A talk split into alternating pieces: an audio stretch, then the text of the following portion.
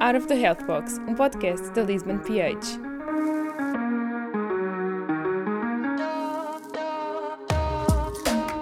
Dia a todos, estamos aqui para mais um episódio do podcast da Lisbon PH, Out of the Health Box. Este episódio terá como temática as tendências na nutrição e para tal temos connosco a doutora Mafalda Rodrigues de Almeida, licenciada em Ciências da Nutrição pelo Instituto Superior de Ciências da Saúde um, Egas Muniz, mestre em Políticas Alimentares na City University London, fundadora e diretora executiva da Lavit e autora de três livros de receitas. Antes de mais, uh, muito bom dia Mafalda, obrigada por ter aceito o nosso convite para estar aqui presente para falarmos um pouco sobre esta temática. Olá, bom dia, muito obrigada eu pelo convite.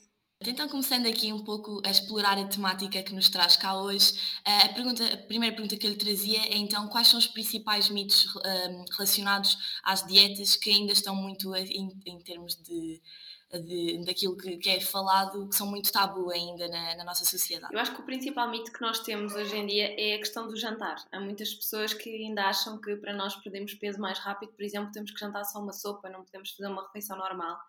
E eu acho que isso é um dos principais erros, porque não é consistente ao longo do tempo, é realmente uma coisa de dietas que não faz sentido nenhum um, e, e, que não. Pronto, e que eu acho que é um, um dos grandes mitos.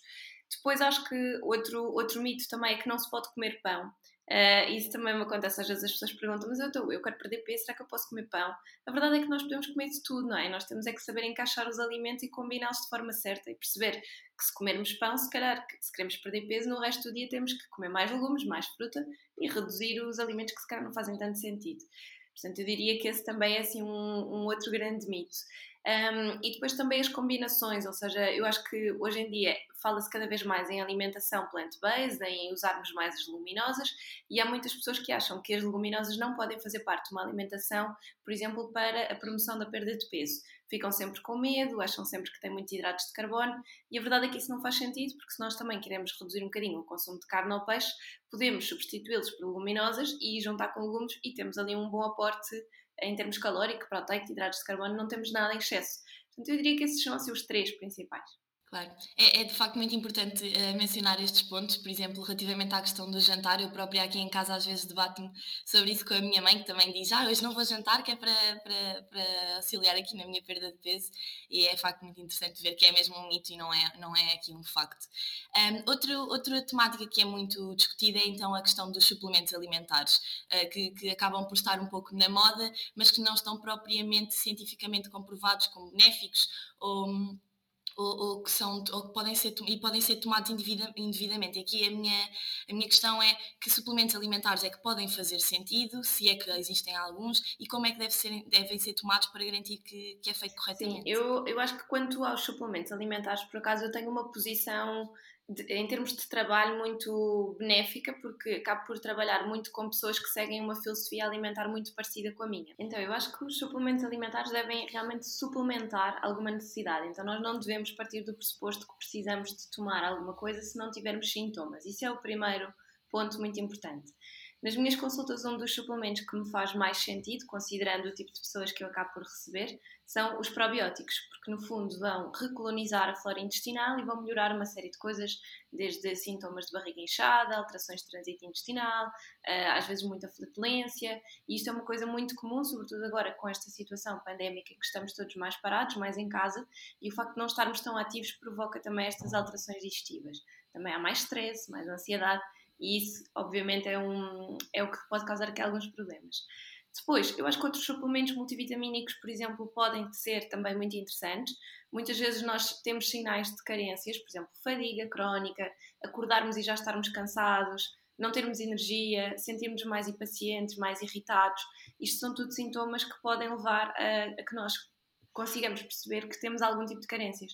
E, portanto, em termos de suplementação alimentar, eu diria que tudo aquilo que possa contornar um bocadinho essas carências, sejam as vitaminas, sejam alguns uh, considerados, algumas plantas consideradas superalimentos, uh, que são mais energéticos, mas de uma forma mais calma, ou seja, são os chamados adaptogénicos, como o ginseng, como maca, ashwagandha.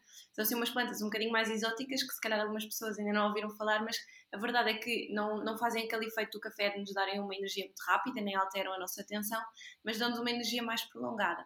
E depois, claro que em ordem do dia estamos, a, estamos sempre a falar da imunidade e das nossas defesas, Então, tudo que seja para reforço de, da nossa imunidade e para diminuição de inflamações do corpo, eu acho que faz sentido também, se nós sentirmos que lá está necessidade e esses sinais. Uh, e aí falamos de coisas como a curcuma, como o gengibre, que fazem todo o sentido nesta altura do ano. É, aqui também, relativamente à questão dos suplementos alimentares, acaba por haver eh, muitas pessoas que acabam por começar a tomar sem, sem procurar aconselhamento devido. Quais são então as precauções que se devem ter? Claro que se deve procurar sempre alguém que saiba mais e um especialista na, na área para, para saber o que será mais adequado para nós, mas a nível mesmo da toma dos mesmos, eh, quais os cuidados a ter? Bom, muito importante percebermos quais é que são as doses e isso, geralmente, eu, eu digo sempre às pessoas: cada marca tem a sua dose, independentemente de ser sempre vitamina D, por exemplo, há imensas maneiras de tomar e doses diferentes. Então, isso é o que nós devemos sempre olhar para a, a caixinha, se não quisermos procurar uma ajuda de um profissional, pelo menos perceber a dose. Há muita tendência, quando nós estamos muito cansados, por exemplo, de repente tomarmos alguma coisa para nos dar energia e tomamos doses muito acima. E isso pode provocar, às vezes, dores de cabeça, tonturas ou enjoos o também tomarmos os suplementos em alturas más do dia, às vezes pode aniquilar o efeito ou pode trazer efeitos secundários. Por exemplo, para pessoas que não têm muito hábito de tomar o pequeno almoço, tomarmos os suplementos em jejum muitas vezes faz com que nós depois ficamos nauseados, mal dispostos, e então estamos a fazer, primeiro, com que haja ali um efeito secundário, e depois a maior parte dos suplementos alimentares devem ser tomados com refeições, porque há vitaminas e minerais que ajudam a aumentar a capacidade de absorção. Então nunca devem ser propriamente tomados em jejum, a não ser que tenham essa indicação.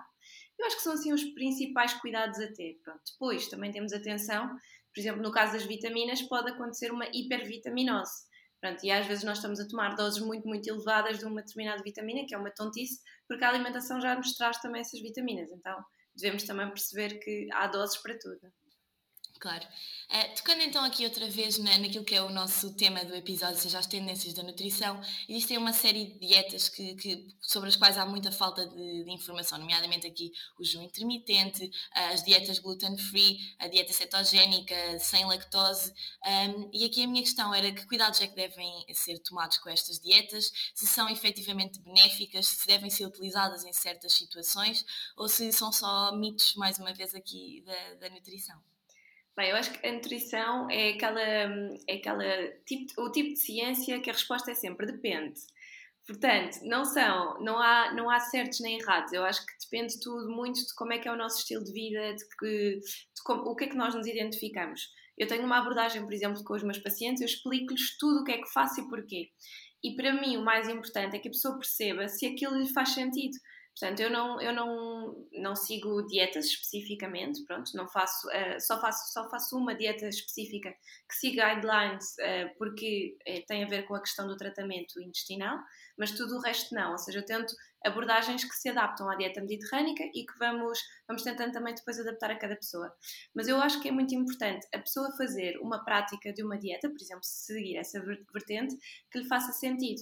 E, por exemplo, uma dieta cetogénica ou uma dieta hiperproteica são dietas que são muito diferentes daquilo que é o, o tradicional da alimentação portuguesa. Têm muitas restrições. Para que uma pessoa se sinta bem a fazê-la, tem que concordar com aquilo, porque senão é muito estranho percebermos assim: olha, agora não posso comer fruta e posso comer um frango inteiro se eu quiser. É um bocadinho estranho. Então a pessoa tem que estar completamente de acordo e considerar aquilo uma abordagem interessante. Portanto, tudo o que sejam essas dietas assim diferentes da moda, eu acho que o cuidado principal é nós conhecermos, compreendermos que são dietas e dieta pressupõe um início, um meio e um fim, não é uma coisa a longo prazo. Um, e a mentalidade que aquilo é com aquele fim e depois temos que voltar a uma normalidade. Pronto, exceto algumas que são um bocadinho mais flexíveis. Uma dieta gluten-free ou uma dieta sem lactose, o, o principal risco que acarretam ambas é que todas as restrições que nós fazemos a nível alimentar podem fazer com que, se, se isto for aplicado no longo prazo, o nosso corpo, quando volta a, a, estar exposto àqueles alimentos, de repente já não os sabe digerir e, portanto, quando nós vamos consumir o glúten, um alimento com glúten, de repente temos uma reação horrível. Pronto, isto é muito importante percebermos que para quem não tem intolerância ao glúten, pode simplesmente sentir que a exposição constante ao glúten é desconfortável. Uh, isto significa que nós não podemos eliminar de todo, mas que devemos reduzir o seu consumo. E que pontualmente, se consumirmos, vamos realmente notar que a nossa reação é melhor. Pronto, e a mesma coisa com a lactose. Nós sabemos que o leite tem muito mais lactose do que um queijo, então se calhar podemos consumir de vez em quando o queijo e deixar o leite para hum, pronto, deixar mesmo de parte. E acho que em todas estas dietas os principais riscos são os extremos. Ou seja, se nós levarmos determinadas tendências a um nunca mais volta a consumir aqueles alimentos, a probabilidade de depois, de repente, no Natal, ou em casa de alguém, ou no jantar com amigos, voltarmos a consumir e correr mal é muito grande. Então é muito importante percebermos se nos identificamos, se compreendemos a fundo o que é que estamos a fazer ao nosso corpo e que mudanças é que isso pode acarretar, se percebemos que aquilo é uma coisa que vai ter um fim ou se estamos a mudar determinadas coisas, pronto, e realmente conhecemos o que é que estamos a fazer. Eu acho que isso é o principal. Sim. É aqui uma, uma questão de equilíbrio em todas as vertentes, penso eu que também acaba por ser muito importante. Aqui, ainda neste sentido, e como mencionou, a questão dos extremos, uh, pensa que estas tendências podem ter algum tipo de papel na promoção dos transtornos alimentares um pouco mais graves? Sim, infelizmente têm. Eu, eu posso dizer-vos que, graças a Deus, eu não, não tenho muitas pessoas com, com distúrbios associados a esses extremos na, na minha prática, portanto, o que me indica que no, num espectro de todos os meus clientes, calhar 1% tem algum tipo de distúrbio a esse nível. E eu acho que os principais distúrbios começam quando as pessoas fazem downloads de aplicações que contam calorias, e posso já dizer que esse é, para mim esse é o primeiro passo para um distúrbio alimentar porque nós não somos robôs, nós não, não funcionamos com números e, portanto, nós podemos eventualmente tentar pesar os alimentos durante uma semana só para perceber quantas gramas, quantas, o que é que são 200 gramas de legumes, o que é que são 150 gramas de carne, mas fazermos um controlo regrado de o que é que eu estou a comer e quantas calorias, etc., eu acho que isso é um, já, é, já si é um distúrbio alimentar. E depois estarmos muito preocupados com não posso comer isto, não posso comer aquilo, uh, deixarmos eventualmente de ir a eventos sociais, como já ouvi algumas pessoas relatarem, que não vão a jantares em casa dos amigos ou que levam o seu próprio jantar. Eu acho que isso são tudo distúrbios alimentares, porque uma coisa é nós irmos e dentro das opções tentarmos escolher aquilo que se adequa mais à nossa filosofia alimentar. Outra coisa é não irmos de todo porque temos medo daquilo que um, o jantar nos pode trazer. E isso para mim já são distúrbios também. Portanto, eu acho que tudo que sejam extremos realmente podem levar a distúrbios e nós temos que ter sempre um ponto de equilíbrio e perceber, epá, isto se calhar já é um bocadinho exagerado, eu já devia ter algum cuidado, não vou andar aqui a controlar as calorias todas no dia. Portanto, e isso para mim acho que é muito importante. Claro. Aqui, aqui a minha próxima questão uh, está mais relacionada uh, com, com o seu trabalho também desenvolvido nas redes sociais. A doutora Mafalda acaba por ter também um grande following, nomeadamente no Instagram. Deixo já também um apelo a todos os ouvintes para, para se quiserem saber mais, irem ver a sua página. Uh, mas aqui a, a minha pergunta é relativamente ao impacto das redes sociais na área da nutrição. Ou seja, como é que nós podemos contrabalançar o desejo de chegar a um grande número de pessoas e outro lado aqui o cuidado no aconselhamento que é feito, nomeadamente sabendo que cada dieta e cada, cada hum, forma de, de, de alimentação deve ser personalizada a cada pessoa. É, eu acho que é, é sempre uma linha ténue e difícil porque nós temos que escolher muito bem como é que comunicamos. Um, nós sabemos que a maior parte das pessoas tem problemas mais na gestão do peso, portanto procuram muito emagrecer e às vezes é difícil. Uh, percebermos que estamos a falar para quem quer emagrecer e também estamos a falar para pessoas que se calhar estão a tentar engordar ou, por outro lado, pessoas que já têm distúrbios e que aquela mensagem de repente a aparecer no Instagram pode ainda desencadear uh, uma reação mais negativa. E portanto é sempre uma linha muito ténue. Eu tento comunicar um, sempre de uma forma positiva.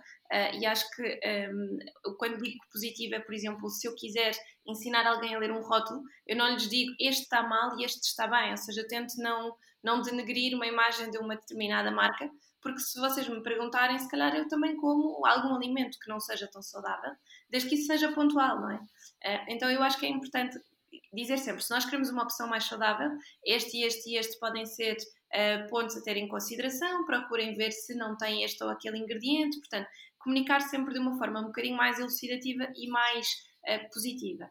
Um, e tendo sempre também que a forma como, como falo nas redes sociais puxe para a educação e para a literacia, porque eu acredito que se, se as pessoas estiverem mais educadas, também vão ter a maior capacidade, primeiro, de se identificarem com aquilo que é a minha, a minha forma de ver as coisas e, e, também quando chegam até mim, como eu vos dizia no início, eu acho que tenho pessoas que já se identificam muito comigo e, uh, e, e, pessoas que já fizeram quase um papel. Eu acho que as redes sociais servem muito como um portfólio para os profissionais hoje em dia.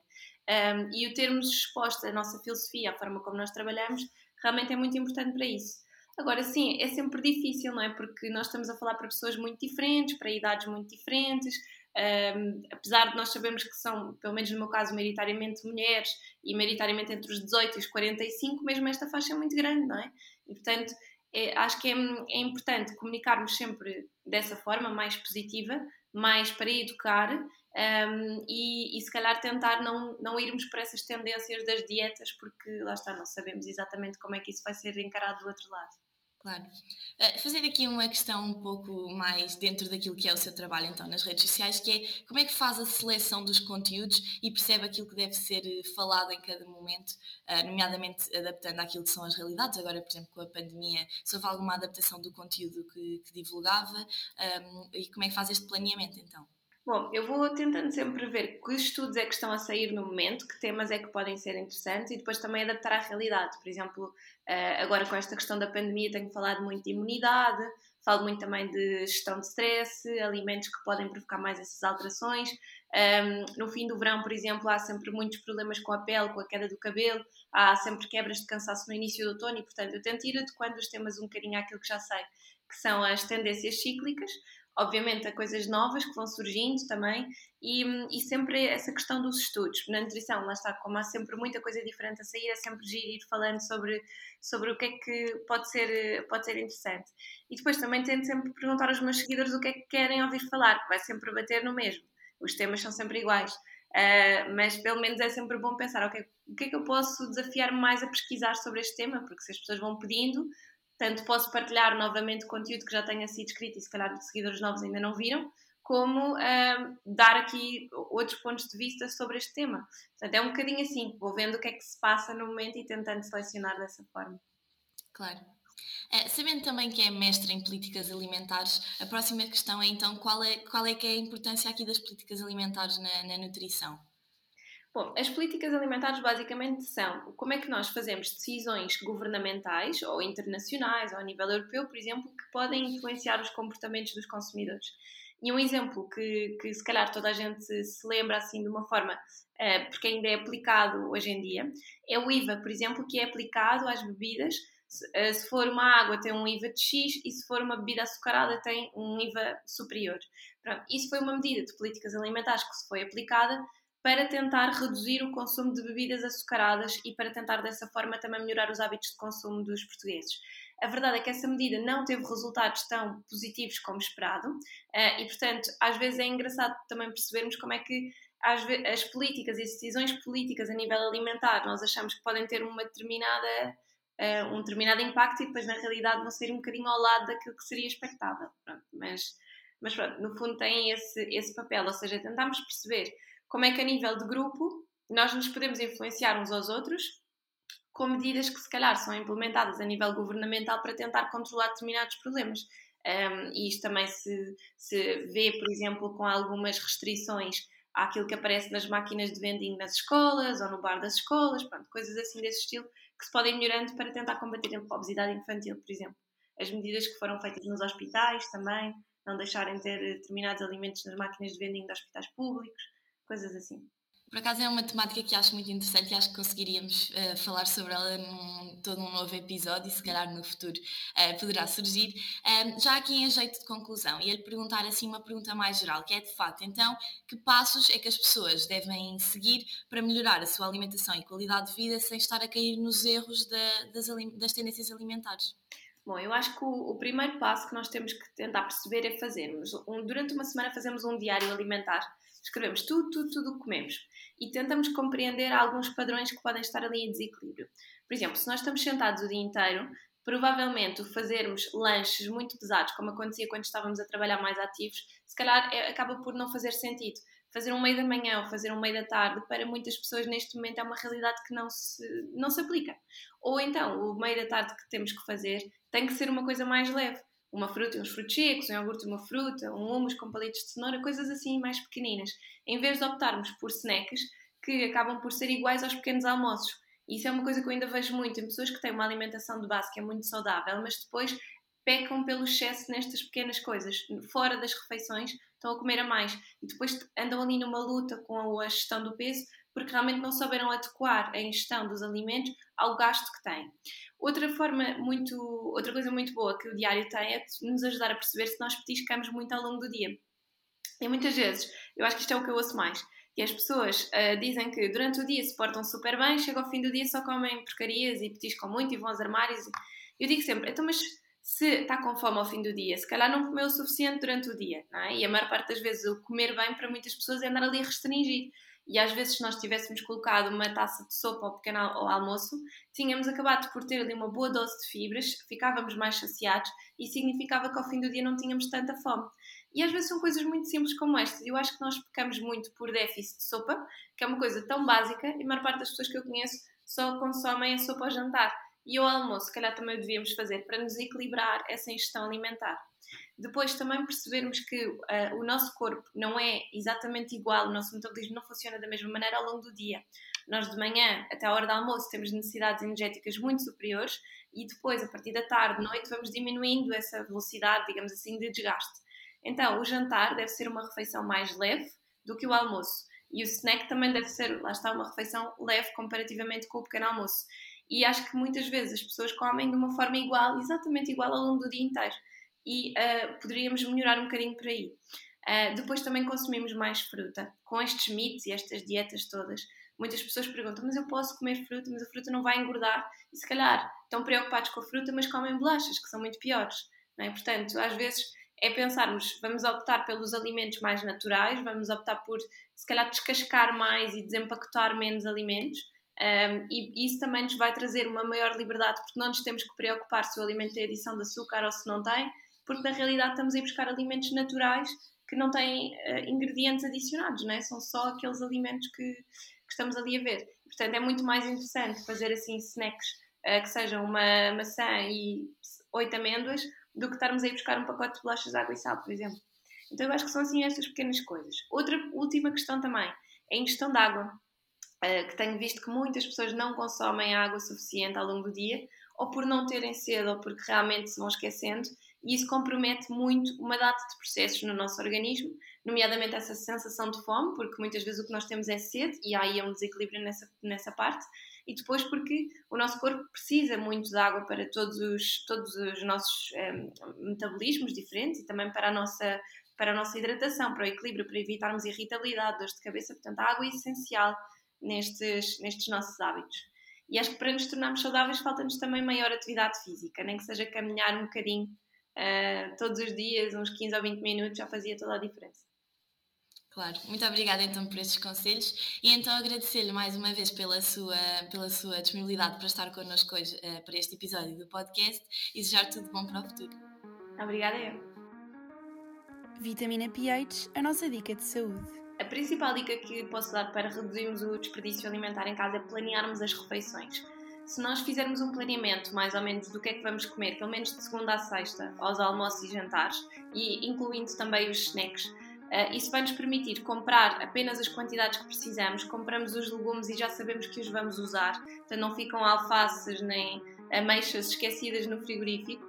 Um, compramos também de acordo com as quantidades, somos dois, somos quatro, vamos tentando controlar mais essa parte e isso ajuda-nos muito a chegarmos ao fim da semana com o frigorífico mais leve, mais vazio, no fundo a termos rentabilizado todos os recursos que temos e a não estarmos a deitar constantemente comida fora.